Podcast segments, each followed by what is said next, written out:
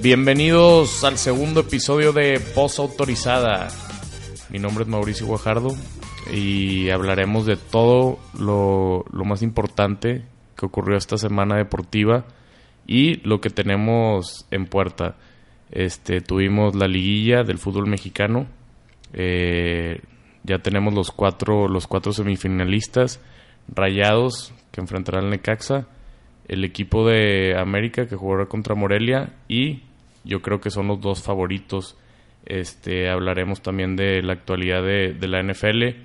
Pasó la semana 13, ahora viene la semana 14. Y tenemos a un invitado para tocar varios temas al respecto. Eh, mi amigo Patrick Mija Nader, eh, que trabaja para Bang Sports. Eh, lo pueden ver en Twitter ahorita que les pase sus redes sociales. Y me gustaría hablar con él, empezar con el tema del equipo del Monterrey. Este, que es el. después del juego de ida, pues era, era lo obvio que, que pasarían a semifinales. Sin embargo, eh, lo que no era obvio era que, los Tigres no pasarían. Este, y quiero empezar tocando el tema primero del Monterrey. ¿Cómo estás, Patrick? ¿Qué onda, Mauricio? ¿Todo bien? Este, feliz que por fin empezaste este proyecto que está muy bueno. Y nada, este, gracias por invitarme. Vamos a empezar bien. Eh, y nada, de rayados, decir que, que sí, después del de ida estaba muy claro o al menos 90% seguro que iban a pasar a, semifinales. Por un momento en el primer tiempo parecía que Santos podría armarla, hacer un, un, esfuerzo para remontarlo, tal vez no remontarlo, pero sí llegar a poner muy nerviosos Rayados. Se tranquilizó la cosa, Rayados desde el medio tiempo en adelante que salió Maximus, ahí entró la Jun, pudo controlarse un poquito más, aguantaron el resultado muy bien, anularon al huevo Lozano, que es importantísimo, y aprovecharon un contraataque eh, y metieron el gol que mató, mató, mató a, Santos. Pero sí, en la, en la ida se definió eso definitivamente. Sí, no, el, el juego de ida yo creo que ha sido de los mejores juegos que, que le ha tocado ver al, al aficionado Rayados desde que está el BBVA. Este fue un juego muy, muy atractivo, este, donde quedaron eh, varias, varios temas este, o, apuntes eh, que a mí me interesó mucho. Uno, que como supimos, Funes Mori no pudo jugar este, por lesión, entonces teníamos la duda de cómo, cómo sería Jansen en, en la liguilla y la verdad es que, que, a la gente le gustó. A mí particularmente, más que yo, yo ya le había visto cualidades a Jansen, pero lo que más me importaba y lo que quería ver era cómo se iba a comportar Jansen en este tipo de, encuentros. Y la verdad es que se vio bien, o sea, este, físicamente muy bien y con muy buena actitud. Este, ¿Cuál es tu opinión acerca de, de, Jansen y, y, cómo ves, o sea, que, cuál crees que sea el futuro de, de esa posición en Rayados? Este, ¿Qué crees que, que haga el Turco Mohamed al respecto ahora que tiene ese problema de, de qué nuevo usar este, en las semifinales, tanto en semifinales como en el Mundial de Clubes. Sí, la verdad a mí también me encantó ver a Jansen en estos cuartos de final. Se sabía que tenía cualidades, o sea, no por alguna razón, eh, si bien antes de que llegue estaba lesionado y todo, no jugaba mucho, se sabía que tenía talento, ¿no? Entonces llegar a México, una liga verdaderamente inferior a Europa, pues era cuestión de tiempo de que se notara, ¿no? Empezó a jugar Copa MX, lo hizo muy bien. Cuando entraba de cambio eh, también lo hacía bien, aunque con Diego Alonso era difícil notarse tanto. Y cuando por fin le dan la primera oportunidad de estar con el equipo A, en, y sobre todo en cuartos de final, lo demostró. Era cosa de, de tiempo y aparte de meterlo con el equipo A, porque venía jugando con el B en Copa y en amistosos. Este, y el turco tiene el problema más grande de, todos en ese sentido porque eh, va a tener que seleccionar a uno siempre. O si quiere inventarse una nueva formación o una nueva manera de jugar con los dos adentro. Pero lo que donde está difícil es, si se queda con solo un 9, ¿a quién va a, no, yo creo que... siempre? Porque porque ninguno de los dos va a querer ser banca, ninguno de los dos. No, definitivo, pero lo que sí veo es que, que por lo pronto en este torneo eh, sí la tiene muy clara el turco. Va a jugar con un 9 y va a estar con el que esté más al 100%. Obviamente su titular es Rogelio Funes Mori y ya lo ha expresado. Sin embargo, no sé qué tan este al 100% pueda estar Funes Mori, pero por lo pronto eh, yo creo que eso de, meter a los dos juntos lo veo difícil, Patrick. Eh, sin embargo, no sé, eh, ¿tienes alguna actualidad de, de, Funes Mori y, su lesión? Sí, lo último de Funes Mori es que el de ida de semifinales hay un 90% de chance de que se lo pierda. O sea, lo más seguro es que siga Jansen el miércoles. Lo más seguro es que siga Jansen y aparte, no solo también por la lesión de Funes Mori, pero yo creo que sería lo más coherente seguir con lo que te funcionó. Eh, tal vez en el de ida solo haces el cambio de Maxi Mesa por Pizarro, que ya estará bien, pero si no está al 100% Funes Mori, pues quédate con Jansen, que te está funcionando. Entonces eh, sería el mismo 11 que mostró este domingo en, Torreón, el, de Rayados, con, la, con, Pizarro en vez de Maxi, ¿verdad? Este, eh, Layun seguiría en la banca y estaría jugando Charlie Rodríguez, que la verdad lo, hizo muy bien. Eh, pues bueno, es una alineación atractiva. Yo creo que equipo que, que gana repite. Eh, ahora con Pizarro y Maxi Mesa, que yo creo que Maxi Mesa es el, la única duda que me quedó. Este, me dio mucha risa ayer porque sale de cambio él al segundo tiempo y dije, no, ni sabía, o sea, obviamente sabía que estaba jugando, pero nunca apareció en la televisión, ni, inclusive ni cuando hizo el cambio. No lo vi a Maxi Mesa, no sé en dónde estaba, eh, pero bueno, eh, es un jugador que yo creo que, que todavía le tengo cierta esperanza eh, por el cartel que tiene, pero pues la paciencia se va a ir, se va a ir acabando. ¿Cuál es tu opinión acerca de Maxi Mesa en, en, esta, en estos últimos juegos? Sí, a ver, en el de ida creo que no hizo el, peor papel como lo venía haciendo, pero, pero está claro que todo el equipo jugó muy bien, ¿no? Y él fue el de los últimos. Eh, así que sí, en el de vuelta ya se le vio peor, por eso sale de cambio, pero se ve perdido, no, no, no se encuentra. Eh, es raro, de hecho el primer gol de Santos, bueno, el único gol de Santos en el de vuelta, sí. Eh, él era de Maxi, no lee bien lo que va a ser el huevo lo deja y tira el huevo Lozano. No sé, está perdido, no sé qué necesita exactamente. Creo que todavía, todavía tenemos que tener esperanza, o sea, tenemos que tener, siendo aficionados rayados, porque el, el proceso que vivió con Diego Alonso claramente no le favoreció, no es para su posición. Y con el turco, bueno, pues entró el turco a final de temporada. Todavía falta esa, esa off-season con el turco para entender bien. Ese ajuste que podría hacer eh, con Maxi Mesa eh, para la siguiente temporada. Sí, me, me, gustaría, estaría interesante. Y yo creo que el turco, eh, digo, por ser argentino y este, yo creo que conoce a Maxi, conoce a Maxi, yo creo que sabe este y podría ponerlo en una posición más adecuada para él. Entonces, pues eh, le tendrán paciencia para, para la siguiente temporada y, pues espero que, que en verdad sí sea esa contratación que se esperaba. Ya después de un rato, pero bueno, hay que tener paciencia. Ya, ya vimos que, que jugadores eh, en un pasado que no tuvieron eh, buenas primeras temporadas, al final acaban eh, jugando bien, ¿no? Claro, Nico Sánchez es un ejemplo claro de eso, ¿no? Es de ser muy odiado y se volvió ídolo. Aparte el turco ya ha expresado eh, lo que piensa de Maxi Mesa y se nota que cuenta con él y que va a seguir contando con él si es que se queda todo igual para la siguiente temporada, porque dice, él mismo lo dijo, es un jugador diferente que con que en un partido o en un cambio, en un, en un ¿cómo se dice? En un, en un momento de nada te puede ya hacer todo, ¿no? Puede cambiar la mentalidad. Sí, es ese tipo de jugadores. Exacto. Este, ahora, no sé si, si va a acabar siendo titular, pero bueno, lo, lo que me veo y me gusta de este Monterrey es que por fin tenemos banca, ¿no? O sea, eh, anteriores temporadas donde habíamos estado en liguilla y se había hecho un buen papel, eh, veíamos que a la hora de, de, los juegos importantes no teníamos banca. ¿Y, qué pasaba, no? Había una lesión de, de Funes Mori como, como ocurrió, o una lesión de Pizarro, y no sé qué hubiéramos hecho en las temporadas pasadas. Ahora veo que tiene el Monterrey muy buena banca. Sin embargo, eh, ayer escribí en Twitter y, me contestaste.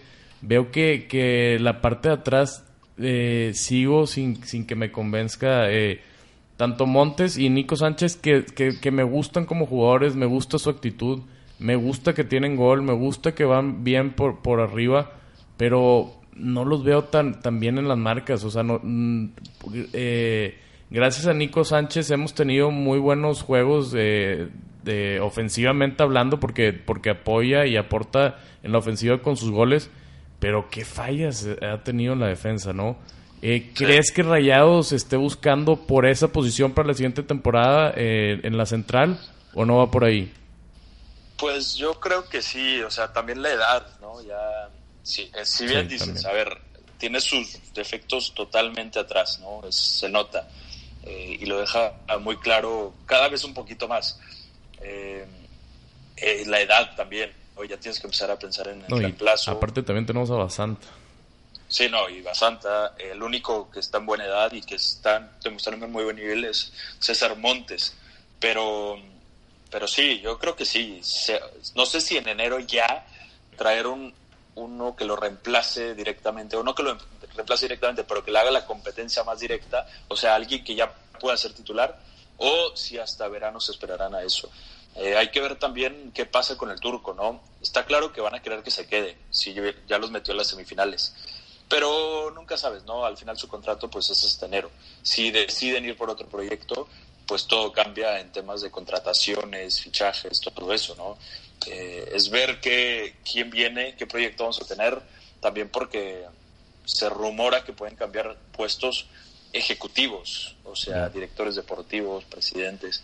Entonces, no sé, depende mucho de todo eso, pero claro. Y yo creo que también depende mucho de los resultados que vamos a tener en este cierre de temporada y sobre todo en el Mundial de Clubes, y yo creo que van a tomar una determinación eh, los rayados y bueno, esperemos que, que tengan buenos resultados y siguiendo hablando de la liguilla, cambiando un poquito de, de, equipos, ¿cómo viste ayer el Tigres América? Bueno, me sorprendió muchísimo el primer tiempo. Le cayeron todos a Tigres. Por alguna razón, lo que iba a gol entraba. Y eso que en el de ida, por ejemplo, pudieron contener esos tiros a gol, ¿no? Eh, es raro, fue un partido raro del, Tuca, de esos accidentes que le pasan a, de vez en cuando a los técnicos y a los equipos, y creo que fue de eso. Se, supo, se supo recuperar muy bien en el segundo tiempo, y obviamente ya atacando al 100%, pues se te va a escapar un gol como se le escapó ese al final. Eh, aunque hay que decirlo, la lesión de Hugo Ayala y cuando entra Salcedo fue lo que cambió todo, ¿no? O sea, Salcedo tuvo el peor partido de su vida, y Hugo Yala sigue siendo muy, muy importante para, para Tigres. Eh, fuerte para ellos, se veían muy, Tigres se veían como un candidato serio después de lo que hizo en el Azteca, pero está claro que en, este, en esta liguilla, en esta liga, nada, nada lo que hiciste en 90 minutos no, no, no necesariamente se va a trasladar a los siguientes 90 minutos, todo cambia muy rápidamente, es increíble y el Tuca le, lo sufrió.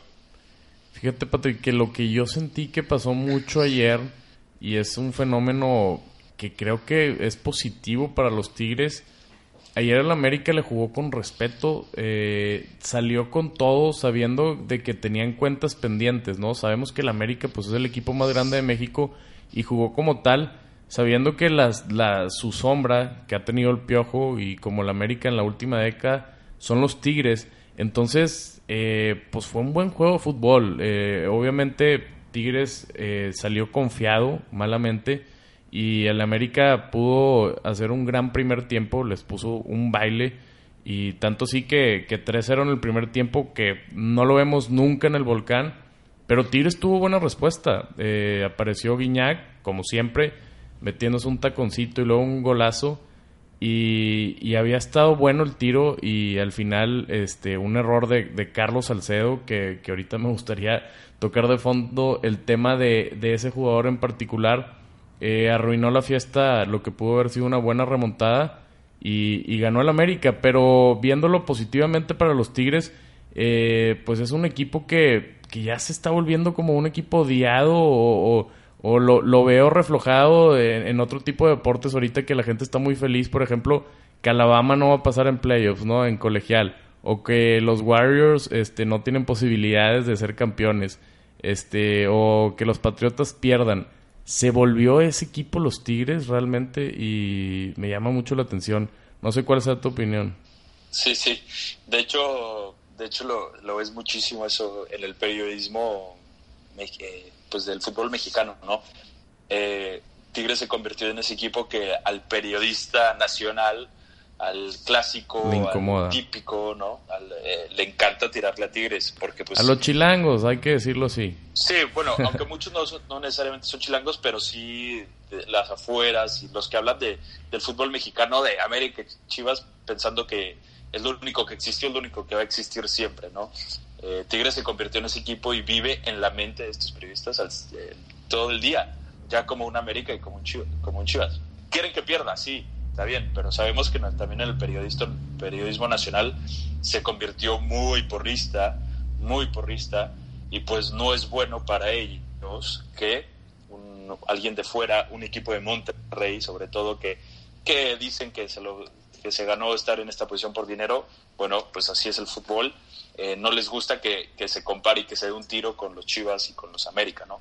Que es algo que está haciendo Tigres y lo está haciendo muy bien. Y eso es bueno para ellos. Eh, siendo aficionado de Tigres yo me sentiría muy orgulloso por eso, porque claramente ya eres un threat para, eh, para el América y para Chivas. Sí, una marca reconocida. Ahora, y, si podríamos poner de, obviamente esto tiene que ver con la directiva y con el gran trabajo que ha hecho Miguel Ángel Garza, pero si podríamos ponerle ahí un, un arrocito negro, sería la contratación de Salcedo, ¿no? Un jugador este que me llama mucho la atención porque en su momento se esperaba que sea una gran contratación como las últimas que ha tenido eh, Tigres y aparte un jugador comprobado, ¿no? De Europa, joven, este que había hecho buen trabajo con Chivas, que incluso había salido campeón y la verdad, este a mí nunca se me ha hecho la, la gran eh, no se me hacía que sea de los mejores centrales que tenga, pero lo que es interesante es cómo al final de cuentas acabó siendo hasta odiado por su propia afición. Y no sé, Patrick, te pregunto, tú conociendo un poco más a detalle la personalidad del jugador y cómo se maneja en Twitter, ¿tiene que ver mucho su actitud fuera de la cancha con el que la gente eh, también está enojado con él por lo que ha dicho, declaraciones y por su manera de ser? Este, que ahora que tiene estos dos errores se noten todavía un poco más. Sí, claro, totalmente. Cuando tenía un mal partido siempre iba a Twitter a tirarle un palito a su afición. Eso nunca va a ser bueno y sobre todo después de un mal partido.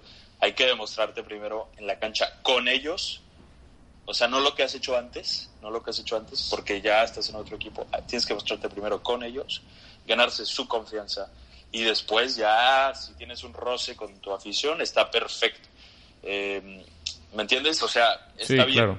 Pero si eres uno de los más dudados, pues no vayas y te pelees. A ver, de Tigres fue muy buena contratación. Eh, un jugador de selección nacional que juega en Europa y que poder tenértelo, traerlo a Tigres, pues muy bien por Tigres. Al final ya el que el que hizo ahí mal su trabajo fue el jugador. Que sí, estoy de acuerdo. Pero también pero también Tigres contrataba cierto perfil de jugadores que eran, eh, por así decirlo, políticamente correctos o disciplinados, que tienen como que cierta fama de, hacer bien las cosas, por así decirlo, y más con el Tuca. Y, y ahora, pues lo de Salcedo, pues a mí, en lo personal, también se me hace un poco una falla de, de la directiva, eh, viéndolo de, de, de, una manera más fría por, por la parte de de, a ver, si sabes que es un jugador que tiene problemas y aparte es un poco diva y se puede meter eh, eh, con la afición, eh, pues a lo mejor y no, no, era lo, lo, adecuado, ¿no? ¿Sabes, ¿Sabes también cuál es un tema con esto? Es que, y es algo que también está haciendo Monterrey, es ya están empezando a ir, o al menos estos últimos años están empezando a ir por los mejores mexicanos posibles, ¿no? O sea, de la liga o que estén en el extranjero. Ahí está Pizarro, ahí está Layun, ahí está Diego Reyes, ahí está Salcedo. eh, seguro se me olvida ahorita uno más, pero porque saben... Sí, el Chaca, eh, Charlie y estos que vienen de, de, fuerzas básicas. Bueno, el Chaca viene de, las fuerzas básicas de Rayados, pero lo vemos en la selección, ¿no? Que, está lleno de estos jugadores. Pero lo que ellos, y esto es no tanto información, pero es algo que se rumorea, es la reducción de extranjeros, ¿no? En el fútbol mexicano. Entonces ellos lo que hacen ahí es, bueno, antes de que llegue eso, hay que tener a los, a los mejores mexicanos. Si vamos a tener peor, eh, menos extranjeros, bueno, hay que traer mínimo a los mejores mexicanos, que ya no solo estén en América y no solo estén en Chivas. Nosotros también tenemos el poderío, no solo económico, pero futbolístico, para pelear por las mejores cosas. Sí, es algo que venía haciendo bien Tigres. Este, me acuerdo cuando contrataron a Quino, lo trajeron de Europa, eh, fue el modelo que, que, que hicieron eh, después, ¿no? Traer a ese tipo de jugadores que tú comentas y ahora también Rayados eh, lo está adaptando un poco.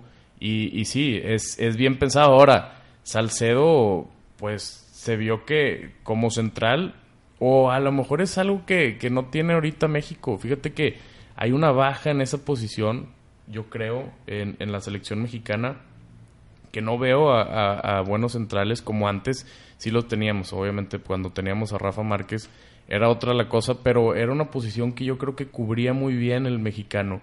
Y ahora no, no veo ese futuro de, de, defensas centrales. Eh, por ahí algunos nombres, pero sin embargo yo creo que los centrales que están ahorita eh, no me dan mucha confianza. Sí, y de hecho lo estaba leyendo justo hace rato, es el, el nombre de Héctor Moreno, ¿no? que es el único que se ha podido mantener más constante eh, no solo en la selección, digo, ahorita no sé qué está haciendo en Qatar, la verdad no lo puedo ver, pero ¿me entiendes? O sea, es el único que lleva muchos años constante. Tal vez Néstor Araujo va por ese camino, aunque ha tenido sus malos partidos con México, pero sí, es una posición que de la que se está sufriendo. César Montes puede ser. Montes regresó a un buen nivel, de hecho la última vez que fue a la selección hizo un muy buen partido, eh, pero sí, o sea, estamos diciendo solamente dos nombres, ¿no? Hay poquitos que se vean con mucho futuro, o no solo con futuro, pero que ya hoy en día puedan hacer un buen papel. Correcto. Bueno, Patrick, este, para acabar, tus favoritos para, para esta final eh, de la Liga Mexicana. Pues a ver, de Rayados Necaxa, eh, me gustó mucho lo que hizo Rayados en cuartos, se vio bien. Me gustaría ver con qué sale el turco pero creo que creo que ellos avanzarán a la final, Rayados. Eh, y del otro lado, América. Yo creo que América va a pasar, creo que esa va a ser la final. Eh, sí, yo creo que es la que todos ven o visualizan que, es la posible final, que estaría muy, muy buena la final, muy atractiva.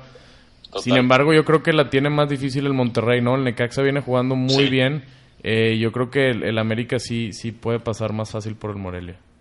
Y también donde puede sufrir rayados, digo, no sé, no, pues es algo, hay que, hay que intentar seguir esto, es el hecho de que si pasa la final, bueno, tiene que ir al Mundial de Clubes antes, eh, que no se desconecte mucho, ¿no? De la liguilla y de que tiene una final en puerta. Si bien, claro, muy bonito jugar contra Liverpool, poder tener esa posibilidad, pero al final la realidad es más importante intentar ganar la liga, ¿no? Eh, enfocarse en la liga. No, y es una cuenta que tenemos pendiente.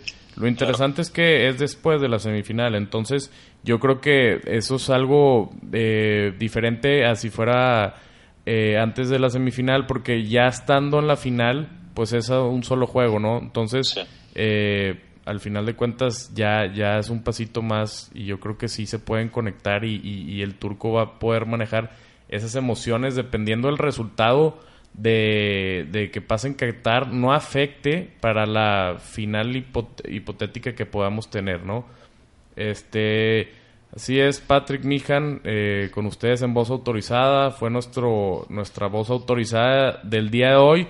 Patrick que nos va a estar acompañando seguido, este, para que lo conozcan. ¿Tus redes sociales, Patrick? Eh, en Twitter me pueden seguir como Tsunami Pix, Tsunami P-I-X. Perfecto, desde Patrick se encuentra en Miami, Florida. Le, mando un fuerte abrazo y que estés muy bien, Patrick. Hablamos bueno, Muchas gracias, muchas gracias. Este, y sí, cuando quieras, aquí estamos. Y a todos que, sigan este proyecto que, pinta para, para, para muy bien. Muchas gracias, Patrick. Un abrazo. Un abrazo. Abrazo. NFL, los Steelers, eh, que realmente me sorprendieron con este nuevo coreback que va invicto. Eh, el pato Hodges, eh, Delvin Hodges, que la verdad le quitó el, el, lugar de segundo coreback a Mason Rudolph, que se esperaba que, que fuera un mejor coreback. Me sorprendió mucho y la verdad positivamente lo que tiene este coreback eh, más que, que, ser un, un coreback moderno, eh, un Mahomes, un Lamar Jackson, que, que lo que tiene eh, son, son skills, son, son cualidades físicas y atléticas. Este coreback toma muchas decisiones inteligentes, o sea, sabe cómo jugar. Los tres juegos que ha tenido con, con Pittsburgh ha sabido manejar, ha sabido administrar y sobre todo ha puesto a su equipo en la mejor posición para ganar. Que eso yo creo que es lo más importante que debe tener un coreback. Más allá de, de, las aptitudes físicas y cualidades que tienen muchos corebacks, eh, lo positivo es saber cómo llegar a... Y más siendo un equipo que tiene buena defensiva como los Steelers, una defensiva que hace mucho tiempo no la veía así. Eh, con Bot Dupree por un lado y por el otro JJ Watt impresionantes. Eh, Devin Bush también una primera selección, otra primera selección este de linebacker que fue que fue buena para los Steelers, yo creo que muy buena y quitando ahí a, Ryan Chazier que tuvo desgraciadamente ese accidente en el juego contra Cincinnati hace dos años, eh, si tuviéramos a Ryan Chazier eh, de, linebacker, los Steelers tuvieran un equipo espectacular a la defensiva, a la ofensiva también es un equipo eh, joven, ¿no? Eh, a ver, si no está Roethlisberger, eh, no está James Conner, no estaba Juju, eh, aparte de que obviamente saben que pues ya no está Antonio Brown ni, ni Le'Veon Bell, pero aún así, poder tener una ofensiva con tu tercer coreback y tu tercer receptor y tu, y tu tercer corredor, yo creo que es algo muy positivo la verdad, yo siempre fui alguien que critiqué a Mike Tomlin. Sin embargo, ha hecho un gran, gran trabajo este año. Y la verdad es que los Steelers, eh, no sé si sean contendientes para el Super Bowl, pero yo creo que, que pueden dar pelea en los playoffs. Eh, es un equipo interesante, aguerrido, eh, con buena defensiva. Y, y, veremos qué pasa. En la americana este, hay equipos muy fuertes. Eh, vimos dominante a, a Deshaun Watson contra una defensiva de Patriotas que venía siendo la mejor defensiva de, la NFL. Y vemos también, obviamente, a, Baltimore, que, está muy, muy fuerte, eh, ganándole equipos como San Francisco, como Patriotas. Eh, Kansas City con Mahomes, que está de vuelta. No jugaba así desde septiembre y, dio un juegazo contra los Raiders que se están desinflando y, la americana eh, apunta para, para hacer una, una conferencia muy fuerte a diferencia de otros años donde pues eran Patriotas o los Steelers, eh, obviamente más los Patriotas, ahora, ahora vemos que hay, hay equipos atractivos eh, que son contendientes al, al, Super Bowl. Equipos no, no, no nuevos, porque Baltimore también ha estado ahí y Kansas City también, pero con, con nuevas caras en, de coreback, ¿no? Eh, antes era un Kansas City con Alex Smith, ahora tienes un Kansas City con Mahomes. Antes era un Baltimore con Joe Flacco, ahora tienes un Baltimore con Lamar Jackson, ¿no? Este, también eh, tenías a un Houston con una excelente defensiva, pero a la hora de los playoffs sabías que no tenían coreback. Ahora ya tienen coreback. Entonces ha cambiado, la verdad, ha cambiado la cara de, de, la liga y eso, eso a mí me agrada mucho porque son jugadores jóvenes que aparte son atractivos de ver. Este, el cómo juegan de coreback tanto Watson como Mahomes y Lamar Jackson es una maravilla. Y también estoy, estoy feliz de, de ver eh, ese coreback a la antigua que a mí me gusta, como Doug Hodges, que, que toma muy buenas decisiones este, ayer vi, estaba escuchando a Tom Brady que le preguntaron sobre cuál es la diferencia que ve del coreback moderno a, un coreback este tradicional, ¿no? Que, que lo fue él. ¿Cuál ha sido el cambio del juego que ha visto en esa posición? Y, y, dice eso, ¿no? Que, que ahora ve que sí, sí ha cambiado el juego tanto en esa posición porque ahora es como una competencia de ver quién tiene más cualidades físicas. Sin embargo, él dice que, que un quarterback debe tener no solamente cualidades físicas, sino tiene que saber cómo administrar este el tiempo y, las jugadas y sobre todo cómo tener a tus receptores sanos. Me, me, llamó mucho la atención cómo menciona de del saber dar esos pases a los receptores y saber que no le van a pegar porque el pase estuvo bien, bien hecho para cuidarlos. Y el cuidarlos hace que tengas una ofensiva sana y seas un buen líder y, saber que, que, vas por buen camino este, tu ofensiva, ¿no?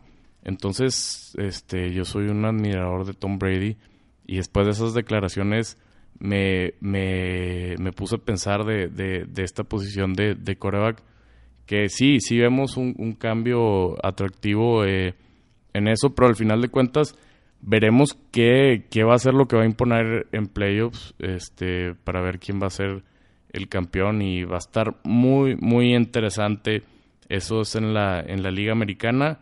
Eh, espero que les haya gustado. la siguiente semana analizaremos un poquito más la Liga Nacional. Y eso, eso fue por hoy nuestra voz autorizada, episodio 2. Espero que les haya gustado. Hablamos muchas cosas. Eh, los Rayados eh, enfrentarán unas semifinales. Tenemos fútbol de Liga Femenil en finales otra vez, una final regia. Eh, a ver quién gana, porque las Tigres han quedado con las últimas dos finales que han jugado.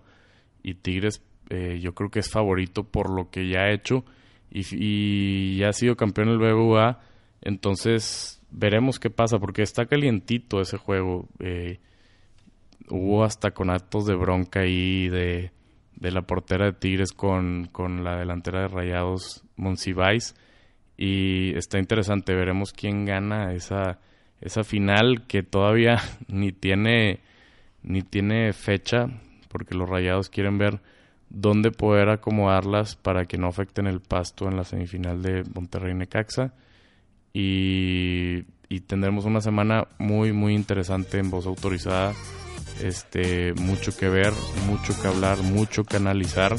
Y nos vemos la siguiente voz autorizada. Gracias.